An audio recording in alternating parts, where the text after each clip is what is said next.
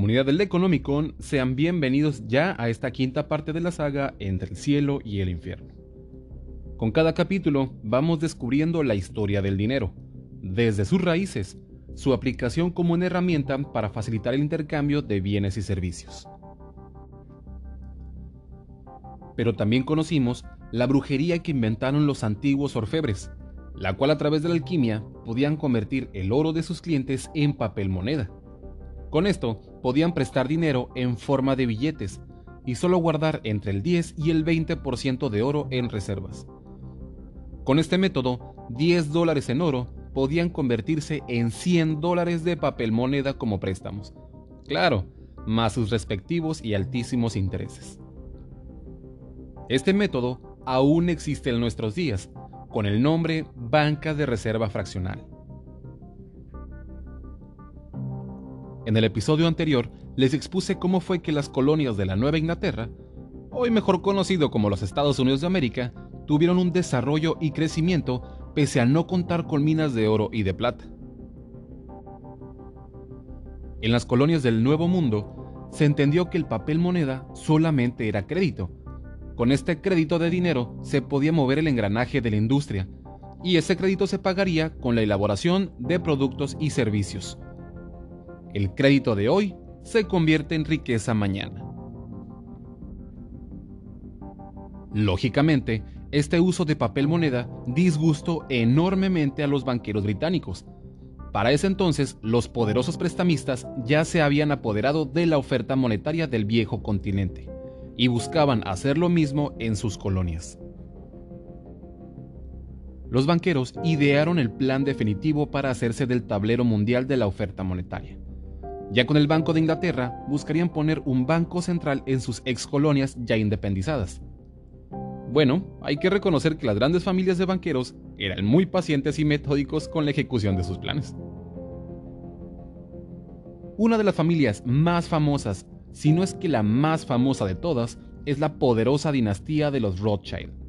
El solo escuchar este legendario apellido pone a volar la imaginación de los amantes de la teoría de la conspiración. Todos, en algún momento, hemos escuchado ese apellido y de inmediato lo ligamos con sectas ultrasecretas como los Illuminati o los reptilianos. Pero ¿cuál es la verdad detrás del apellido Rothschild? ¿Quién fue el fundador de esta mítica familia? ¿En verdad son tan poderosos e influyentes? Como ya les comenté, los planes de los grandes prestamistas británicos se ejecutaban con gran precisión, pero sobre todo con mucha paciencia. Los prestamistas extranjeros ya habían conquistado la Gran Bretaña extendiendo su telaraña de deuda. Esto lo consiguieron apoyando varios de los movimientos sociales como las revoluciones, pero también financiando desde las sombras al Parlamento británico, con el fin de limitar el poder de los monarcas e ir modificando las leyes a su favor. Esta misma estrategia la desplegarían ahora en los Estados Unidos, con el fin de establecer un banco estadounidense o nacional, pero de carácter privado, para financiar la deuda que se contrajo con los financieros británicos derivado de los movimientos insurgentes de independencia, entre otros movimientos armados posteriores. La oposición al primer banco de Estados Unidos estuvo liderada por Thomas Jefferson, quien fue el tercer presidente del país. Quien resistió y combatió la creación del segundo Banco de Estados Unidos le tocó a Andrew Jackson, el séptimo presidente. Ambos mandatarios compartían una profunda desconfianza con un banco privado que se encargaría de la emisión del papel moneda nacional. Thomas Jefferson fue una pieza clave para el rechazo del Congreso para renovar la licencia del funcionamiento para el primer banco de Estados Unidos, esto en 1811. Cuando el banco fue liquidado, las sospechas de Jefferson fueron al fin confirmadas. 18.000 de las 25.000 acciones del banco eran propiedad de accionistas extranjeros. En su mayoría eran ingleses y holandeses. El Congreso posteriormente renovó la licencia del banco, pero Andrew Jackson la vetó. También expresó su desconfianza y preocupación ya que de la misma forma la mayoría de los accionistas para este nuevo banco de Estados Unidos eran extranjeros. En el escrito que mandó para el veto, dijo, y cito, No hay peligro para nuestra libertad e independencia en un banco que en su naturaleza tiene tan poco para atarlo a nuestro país? Del objetivo que sería perseguido por un banco casi en su totalidad en manos de sujetos de una potencia extranjera. No cabe duda, controlando nuestra moneda, recibiendo nuestro dinero público y manteniendo a miles de nuestros ciudadanos en la dependencia. Sería más formidable y peligroso que cualquier poder naval y militar de un enemigo. Pero, ¿quiénes eran estos sujetos de una potencia extranjera que describe el texto anterior? El autor Gustavus Myers, en su libro The History of the Great American Fortunes, apuntó hacia la dinastía británica de la Casa de los Rothschild. Myers escribió, y cito, Bajo la superficie, los Rothschild tienen desde hace mucho tiempo una poderosa influencia en el dictado de las leyes financieras estadounidenses. Los documentos legales muestran que ellos eran el poder en el antiguo Banco de los Estados Unidos. Las raíces de la Casa de los Rothschild se encuentran en Alemania, en Frankfurt para ser más específicos. En la mitad del siglo XVIII, un prestamista llamado Mayer Amschel Bauer se cambió el nombre para ser conocido como Amschel Rothschild.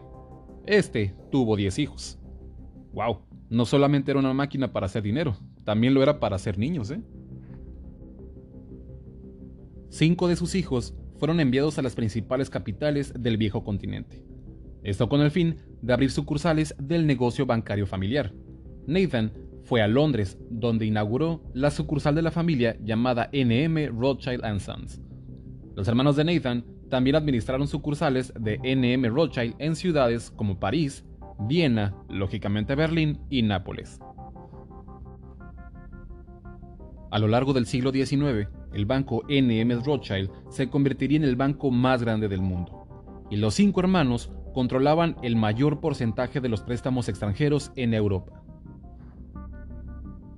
En 1790, Amschel Rothschild se jactaba diciendo, y cito, Permítanme emitir y controlar el dinero de una nación y no me interesa quienes redacten sus leyes. Nathan, quien controlaba el Banco de Inglaterra luego de 1820, es citado declarando, No me importa qué marioneta sea puesta sobre el trono de Inglaterra para gobernar al imperio en el que el sol nunca se pone. El hombre que controla la oferta monetaria británica controla el imperio británico, y yo controlo la oferta monetaria británica. Se comenta que el mismo Nathan amenazó diciendo, o bien la solicitud de renovación de la licencia se aprueba, o los Estados Unidos se enfrentará a una desastrosa guerra. No hay datos concretos que corroboren esta supuesta amenaza, pero lo que sí es un hecho es que tras no darle la renovación del banco en 1811, para 1812 los Estados Unidos se enfrascaron en otra guerra con Inglaterra. Y como decimos en este caso comunidad, ¿coincidencia? ¡Ja! No lo creo. Esta nueva guerra de 1812 disparó la inflación y sumergió a los Estados Unidos en una deuda pública enorme. Tras esta nueva guerra y la incapacidad para recaudar impuestos fueron razones por las cuales se constituyó el segundo banco de los Estados Unidos, un banco nacional de carácter privado. Y como dice nuestro expresidente, haya sido como haya sido, se renovó y se constituyó este nuevo banco. A este banco se le dio una licencia por 20 años, y esta fue firmada por el presidente James Madison en 1816. Esta nueva licencia autorizaba al banco y a sus sucursales estatales la emisión del dinero del país en forma de billetes de banco. Con esto una vez más se cambió de manos el poder de la creación del dinero y su oferta monetaria, pasándola de las manos del gobierno a las manos de banqueros privados como el 1666. El segundo banco de Estados Unidos era propiedad privada en un 80%. Andrew Jackson fue un héroe en la guerra de 1812 y un líder con un gran apoyo popular fue presidente de los Estados Unidos de 1829 a 1837. Jackson creía en una presidencia y unión fuertes. Este le hizo frente a los banqueros y a su Banco de Estados Unidos, que en realidad no era de los Estados Unidos. Consideró al banco que operaba principalmente para las clases altas a expensas de los trabajadores. Jackson advirtió en 1829 y cito. Los denonados esfuerzos realizados por el actual banco para controlar al gobierno no son más que premoniciones del desatino que le espera al pueblo de Estados Unidos, en caso de que sean engañados en la perpetuación de, esta institución o en el establecimiento de otra parecida.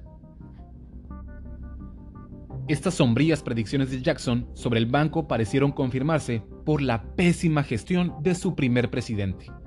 Esta mala gestión del banco trajo consigo un desastre financiero, la depresión, bancarrotas y desempleo cosas que no sonaban muy, bien para un currículum. El banco comenzó a florecer con su segundo presidente, Nicholas Bidley, quien solicitó al Congreso la renovación de los estatutos del banco en 1832. Jackson, quien buscaba su reelección, expuso su punto de vista sobre la renovación de los estatutos. Y vaya que fue claro en sus palabras. Jackson llamó al banco y cito, un monstruo con cabeza de hidra que se come la carne del hombre común. Jackson le declaró la guerra al banco y juró matar al monstruo o ser muerto por este. En otro de sus discursos, Jackson dijo, y cito, He tenido a hombres vigilándolos durante mucho tiempo, y estoy convencido de que ustedes han utilizado los fondos del banco para especular con el pan del país cuando ustedes ganaron, se repartieron las ganancias entre ustedes. Y cuando ustedes perdieron, se lo cargaron al banco. Ustedes me dicen que si tomo los depósitos del banco y anulo sus estatutos, llevarían a la ruina a 10.000 familias. Eso puede ser cierto, señores, pero ese es su pecado.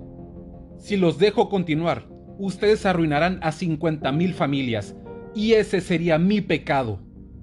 Ustedes son una guarida de víboras y ladrones. He decidido derrotarlos completamente, y por la eternidad los derrotaré completamente. Ese Andrew Jackson, ¿eh? No se andaba con cosas. Jackson ganó su reelección en 1832, con una amplia mayoría.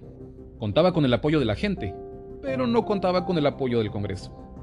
Este aprobó la renovación del Banco de los Estados Unidos, pero el presidente Jackson la vetó inmediatamente.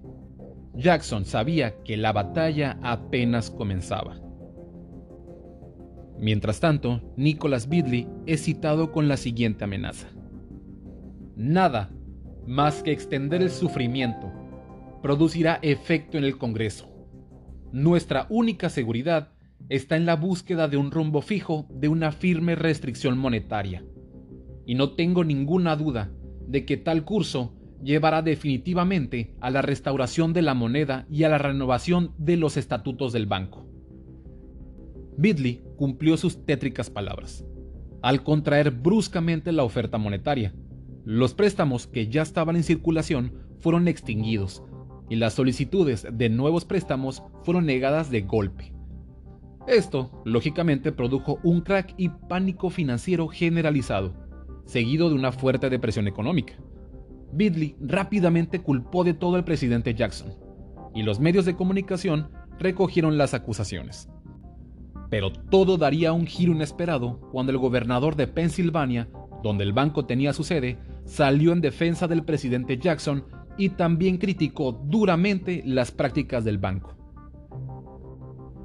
A Bidley se le descubrió jactándose en público sobre el plan del banco para destruir la economía. Nada listo este tal Bidley, ¿eh? En abril de 1834, la Cámara de Representantes votó en contra de la renovación de la licencia del banco y se estableció un comité especial para investigar si el Banco de los Estados Unidos estaba detrás del crack. En 1835, el presidente Andrew Jackson dio su último pago y con esto pagó y saldó la deuda nacional de los Estados Unidos, había logrado lo impensable, lo que nunca pudieron hacer antes y nunca se volvió a hacer desde entonces. Redujo la deuda nacional a cero e incluso acumuló un superávit. Al año siguiente, la licencia del segundo banco de los Estados Unidos expiró y Bidley fue arrestado y acusado de fraude. Fue juzgado y, absuelto, pero murió mientras estaba en pleitos legales. Jackson había vencido al banco como juró hacerlo. El secretario personal de Jackson, Nicholas Trist, lo llamó, y cito, la gloriosa coronación en la vida de AJ y el servicio más importante que jamás haya prestado a su país. Incluso el Boston Post comparó a Jackson con Jesucristo cuando éste expulsó a los cambistas del templo. Jackson descubrió que declararle la guerra a los banqueros era cosa seria. El banco está tratando de matarme, dijo, pero yo lo voy a matar. Andrew Jackson fue víctima de un atentado para matarlo, pero ambos disparos fallaron en su intento de quitarle la vida. Abraham Lincoln no correría con la misma suerte. Como vemos comunidad, aquí acabamos de conocer los dos puntos de vista. Por un lado, la historia de la poderosa dinastía de los Rothschild y cómo fue que obtuvieron tanto poder e influencia en la política monetaria y en la vida política en general. También descubrimos a dos presidentes, Thomas Jefferson y Andrew Jackson, quienes desconfiaban profundamente de las prácticas de los banqueros. Acabamos de ver cómo fue que una guerra sin cuartel se estaba dando en la política de los Estados Unidos. Lo que también es importante reconocer es que el último pago que dio Andrew Jackson para pagar la deuda pública de su país no se ha vuelto a hacer desde entonces. Al contrario, la deuda de los Estados Unidos no ha parado de crecer desde entonces. Andrew Jackson ha sido el único presidente que pagó en su totalidad la deuda de su país. Con esto comunidad, nosotros continuamos.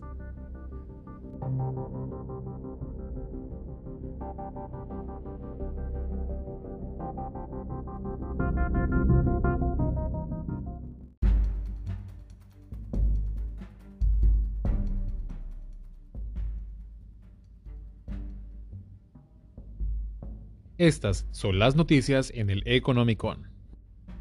Bueno comunidad, ya han pasado varias semanas desde este trágico y lamentable accidente en la Ciudad de México cuando se desplomó una, una sección de la línea 12 del metro, la conocida como línea dorada. Y aunque no ha salido el peritaje oficial, ya se empieza a ver información preliminar.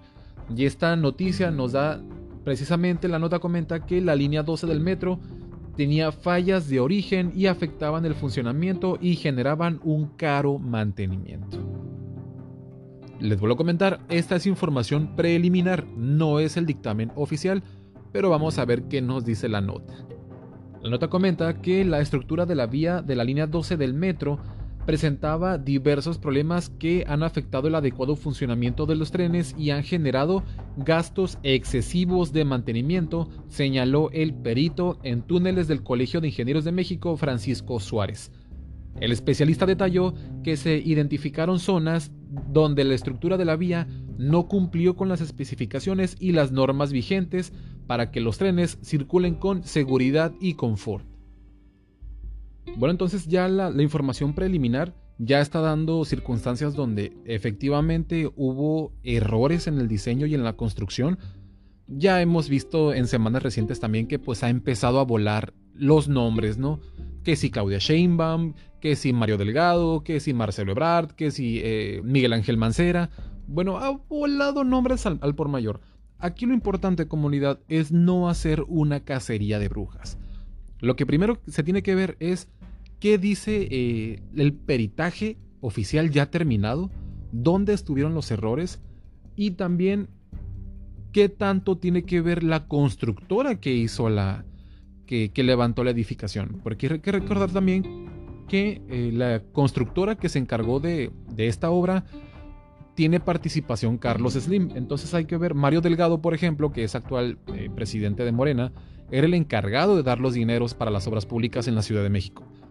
Entonces es, hay que arrastrar cómo salió ese dinero, la constructora por qué no este, hizo las especificaciones con las normas vigentes, quiénes apresuraron la obra. Entonces, sí hay muchos nombres en el aire, pero hay que esperar para ya, con el peritaje oficial y terminado, empezar a deslindar las responsabilidades y que caiga quien tenga que caer y que pague quien tenga que pagar. Porque este sí fue una obra que se, que se presentó con bombo y platillo y que al final vimos que fue apresurada, con graves problemas en su construcción y que lamentablemente costó la vida a casi 30 mexicanos. Por lo pronto en el Economicon voy a estar siguiendo muy de cerca esta noticia para cuando por fin ya tengamos la investigación completa y se tenga que fincar las responsabilidades a quienes las tengan que pagar. Pero por mientras hay que esperar. Continuamos. Y bueno comunidad, con su permiso, tengo la garganta ya, ya seca de estar hablando tanto, así que voy a acercar mi botella de agua. Y es que, si nos ponemos a pensar, creo que una botella de agua nunca había sido tan relevante en los medios desde que Cristiano Ronaldo despreció unas botellas de Coca-Cola en plena conferencia de la Eurocopa por una botella de agua, como él lo comenta, ¿no?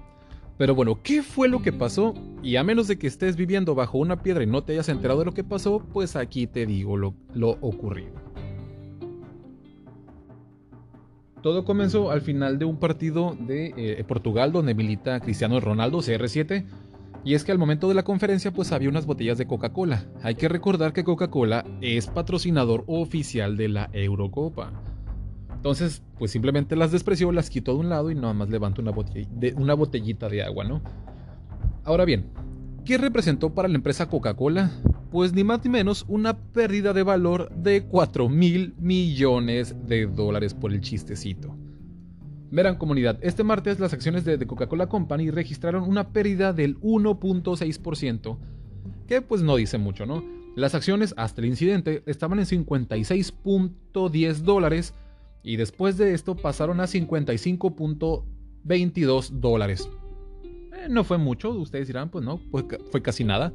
Pero hay que recordar que Coca-Cola pues maneja miles de acciones. Entonces ese 1.6% pues multiplíquenlo por varios miles, ¿no?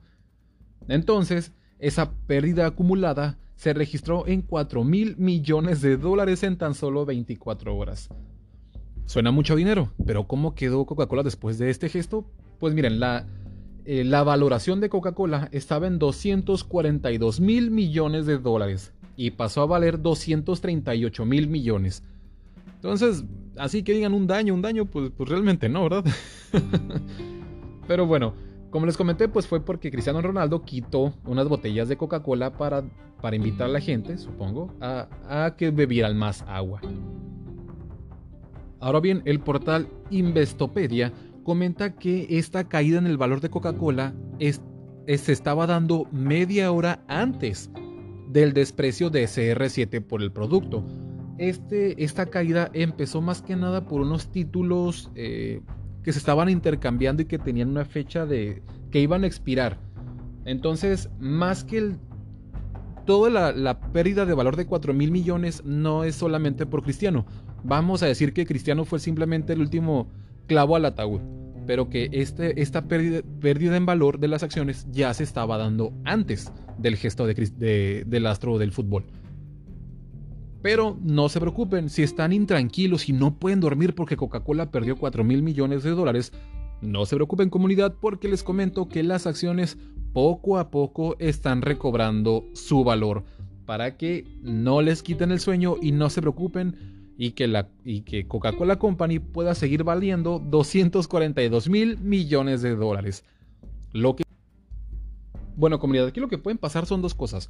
Uno es que Cristiano Ronaldo pues esté comprometido con la buena alimentación y, y que sea firme a sus convicciones, a pesar de que sea un patrocinador de la euro.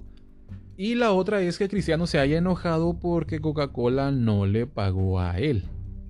Hmm, entonces, ahí puede haber dos versiones, ¿no? Lo que sí es un hecho es que alguien tiene que pagar el pato. Ya sea que Coca-Cola tenga que porque lo puede hacer comunidad, pueda demandar a la Eurocopa o pueda demandar a Cristiano Ronaldo por haber despreciado el producto pese a que ellos pagaron. Hay que recordar que es un patrocinador y es yo pago y ahí se pone. Si tú aceptas un patrocinio, lo tienes que exhibir aunque no quieras y aunque no creas en eso. Ya lo vimos, ¿no? Con los influencers en la pasada campaña donde pues por un dinero pues se vende la conciencia, ¿no? Entonces, aquí hay que ver qué fue lo que pasó, dónde estuvo el error estratégico de, de por qué quitar las botellas. Entonces, lamentablemente, alguien tiene que pagar por ese error. A alguien le costó un puesto, pero no se preocupen comunidad porque Coca-Cola se está recuperando de ese golpe. Continuamos. Y bueno comunidad, esta era una noticia que simplemente era cuestión de tiempo para que pasara y es que ya presentaron la primera criptomoneda ligada al peso mexicano. ¿Qué quiere decir esto? Aquí te lo presento. Y bueno comunidad, este jueves 17 de junio estará disponible la criptomoneda MMXN, una criptomoneda desarrollada por la plataforma Moneta Digital, la cual estará sustentada por la moneda oficial mexicana. Ahora bien, la nota comenta que es una stablecoin. ¿Qué es esto? ¿Qué quiere decir? Bueno, si ya conocen la valoración de la criptomoneda, como Bitcoin, vamos a decir así, el Bitcoin está sujeto al libre mercado. Como ya hemos visto, pues libre libre no es el mercado porque es manipulable, pero bueno. Entonces, hoy podemos ver que el Bitcoin está a 40 mil dólares, vamos a decir así. Y mañana está en 35 y pasado en 10 y así sucesivamente. Se va a regir por la ley de la oferta y la demanda. Entonces su precio va a variar muchísimo. Una stablecoin no es así, ya que esta criptomoneda se va a ligar a la valoración del peso mexicano. ¿Qué quiero decir esto? Que van a estar uno a uno. Una, este, una, N, una MMXN, que es la moneda, va a ser igual a un peso mexicano. Con eso, no importa qué tan, volátil esté el mercado, esta moneda siempre va a valer lo mismo que un peso mexicano. Entonces, esto está bien interesante. Eh, para mí que en los próximos de 5 a 10 años vamos a ver más monedas digitales y estoy casi seguro, o bueno, ya hemos visto los ejercicios tanto en Inglaterra como en China, que los bancos centrales ya quieren empezar a manejar sus propias criptomonedas esto con el fin, pues, de ir, ir retirando el papel moneda de circulación. Está bien interesante y da un nuevo, un nuevo giro ¿no? hacia, hacia la oferta monetaria mundial. Hay que recordar, comunidad, que el dinero se basa en que sea aceptado para el intercambio de los bienes y servicios. No importa si es una moneda de oro, de plata, es un papel moneda simplemente, un pagaré, o una tarjetita de vales. Lo importante es que sea aceptado. Entonces está bien interesante, esto definitivamente es el futuro y vamos a ver qué nos traen los próximos años con, estas nuevas eh, monedas digitales. ¿no? Vamos a ver cómo va a cambiar el, la estructura bancaria, financiera mundial que ahora se desarrolle con criptomonedas o monedas digitales. Está muy interesante. Continuamos comunidad. Y bueno, comunidad, estas dos notas están curiosamente relacionadas por, eh, vamos a decir, administración de recursos humanos eh, poco convencionales, por no decir casi criminales. Pero bueno, vamos con la primera, y es que Amazon, cosa que no es la primera vez que está en el ojo del huracán, pero vamos a ver, Amazon rastrea los movimientos de sus trabajadores de almacén porque Jeff Bezos cree que las personas son naturalmente flojas. Esto nos comenta el New York Times. También este ex vicepresidente señaló que los empleados de corto plazo no tienen muchas oportunidades de avance y la firma no garantiza aumentos salariales después de los tres primeros años de empleo, para que, según el reportaje, los trabajadores no se sientan demasiado cómodos. Incluso señaló que la empresa podía despedir empleados por solo un solo día de baja productividad. Otro medio de, comunicación que fue The Washington Post publicó un análisis a principios de junio, un reportaje de la Administración de Salud y Seguridad Ocupacional de Estados Unidos, donde se recoge que los trabajadores de los almacenes de Amazon tenían casi el doble de posibilidades de sufrir lesiones graves que los trabajadores de otra cadena de retail. Otro medio que también reporta fue CNBC. En abril, Bezos declaró que Amazon está trabajando, y abro comillas, para hacer un mejor trabajo para nuestros empleados, cierro comillas, y que invertiría más de 300 millones de dólares en 2021 para mejorar sus almacenes. No es la primera vez que eh, Amazon, con, más específicamente los almacenes de Amazon, tienen estos, pues vamos a decirles prácticas difíciles para sus empleados. Y es que también se dio a conocer hace, hace poco que una de las nuevas estrategias de, administración de recursos humanos para mejorar la, pues mejorar las condiciones laborales de sus empleados era poner una cabina de mindfulness. Y tú dirás, Omar Zaracusta, ¿cómo que una cabina de mindful para, para, mejorar la, para mejorar la productividad de los empleados? Bueno, eh, el pasado 28 de mayo se dio a conocer un video donde precisamente se miraba una tipo cabina telefónica insonorizada y donde no se puede ver de, eh, de afuera hacia adentro de la cabina, donde los empleados podían meterse a llorar y a gritar. Esa fue la gran estrategia. De hecho, fue muy polémico cuando se dio a conocer esta, esta nueva estrategia en, redes sociales, donde pues simplemente te describían de que tú podías ir a gritar, a llorar, sacudirte y seguir trabajando. sí fue muy polémico porque fue como que, órale, o sea, eh, entonces simplemente vas, gritas todo lo que tú quieras, mandas al demonio a quien tú quieras, te desahogas y listo, vete a trabajar. Eh, el video a los minutos, a los pocos minutos fue eliminado. Pero sí, el, daño ya estaba hecho, ¿no? Estaba muy, muy... Era muy raro, ¿no? Eh, entonces no es la primera vez que se, que se dan a conocer noticias sobre malas condiciones laborales, principalmente en los almacenes de Amazon.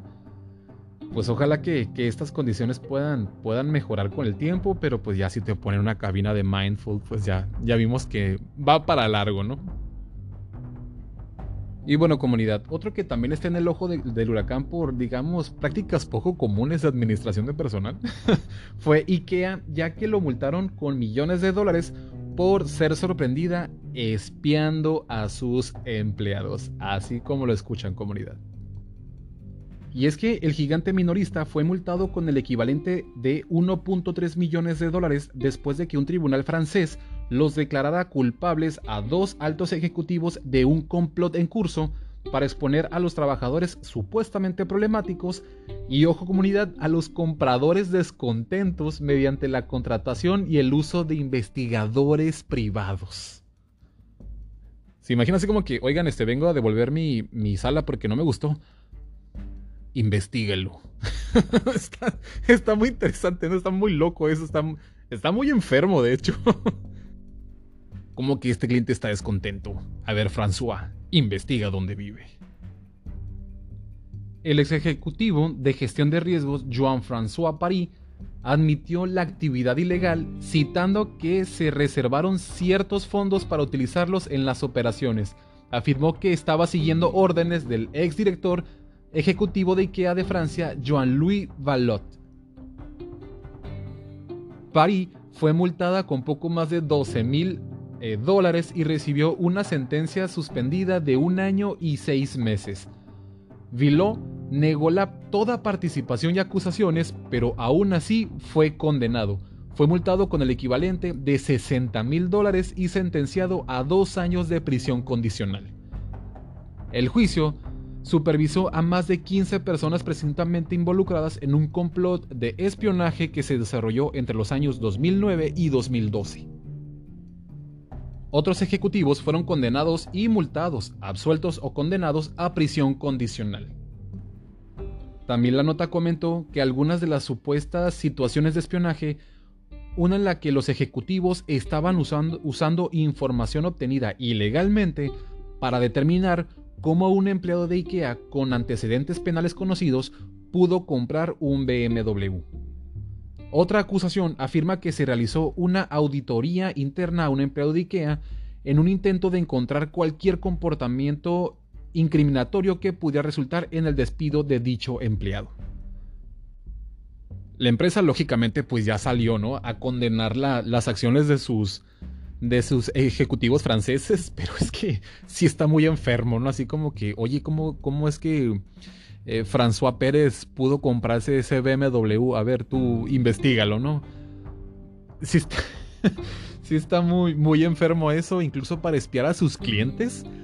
Entonces, wow, qué prácticas, ¿no? Pero bueno, comunidad, ya, ya acabamos de ver que en todas partes del mundo pues tienen estos, pues estas malas prácticas, vamos a decirles así. Lo bueno es que se pudo descubrir este complot y los responsables pues ya están pagando. Como vimos, algunos con cárcel, algunos con multas, pero lo importante es que sí estén pagando por el daño que hicieron. Por mientras comunidad, nosotros continuamos.